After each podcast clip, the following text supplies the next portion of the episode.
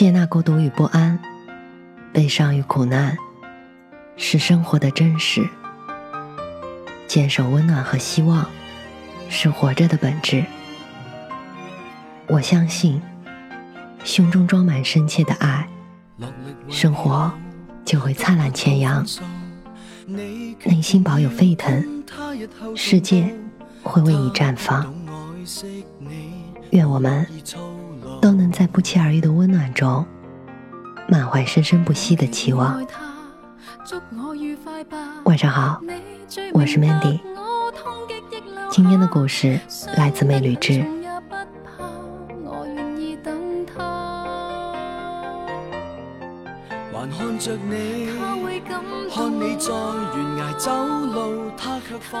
这一天，不是在见亲戚，就是在见亲戚的路上。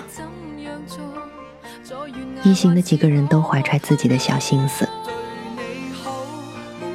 上班的害怕灵魂三问：在哪儿工作？工资多少？有对象了吗？上学的焦灼万分。期末考试考了多少分？准备考哪个大学？学渣简直倒吸一口凉气，根本答不上来。更小一点的孩子，则是无比期待，等会儿能拿到多少压岁钱，在心里暗自盘算着。面对七大姑八大姨一连串直击人性深处的问题，已经准备好了策略。通常这类对话发生在饭桌上。来，新年快乐！大家干一杯。不知哪个姨起了个头，碰杯的瞬间，他仿佛抓到这个绝佳的时机，你马上洞悉，于是反客为主，抛出这几个问题：阿姨，孩子多大了？听话吗？准备生二胎吗？准备给自家孩子买房吗？中年人的灵魂三问，这可谓是见招拆招。你也可以舒舒服服的过个好年了。不论对方抛出什么问题，你用一个相同的逻辑质问对方害怕的问题，自然就破解了。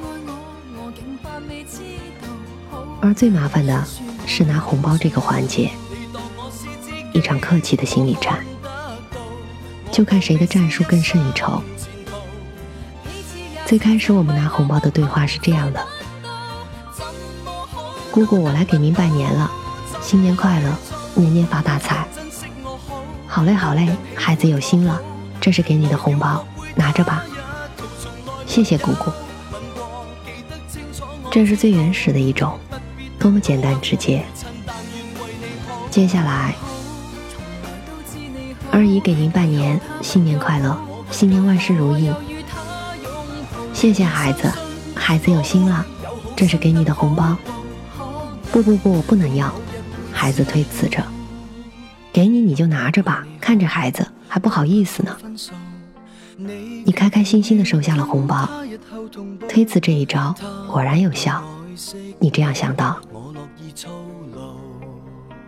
最令人意外和惊喜的则是下面这种了。大伯给您拜年啦。新的一年身体健康，事事顺心。哎呦，这小嘴甜的哟！大伯也祝愿你新的一年多赚点钱，明年带个对象回来给我们瞅瞅。空气瞬间安静。大伯对红包的事情闭口不提，你不可能直接开口提红包的事情。于是之前的红包小盘算就此落空了。这真是让人始料未及。当然啦，还有另一种结果。大伯给您拜年了，新的一年身体健康，事事顺心。哎呦，这小嘴甜的哟！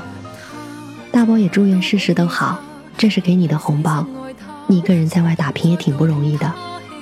不用了，不用了，大伯，这红包我不能收，我都多大的人了？拿着吧，孩子。不不不不，我真不要。你想着再一个来回，你就以谢谢大伯拿走红包结束。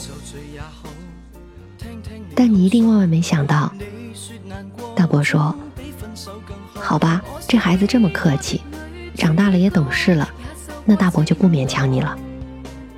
然后把红包收回，你目瞪口呆，怎么都没料到会是这样。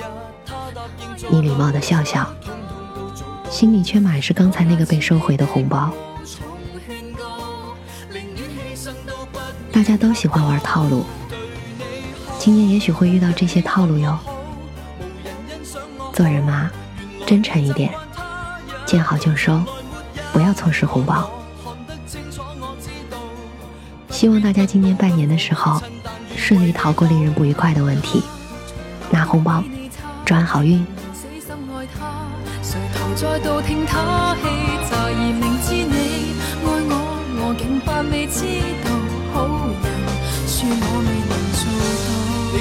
是知己我看得到我当你是一生前途。彼此也是沉迷盲目控制不到怎么好都等不到。怎去做？无人珍惜我好无人喜欢我好原来要学会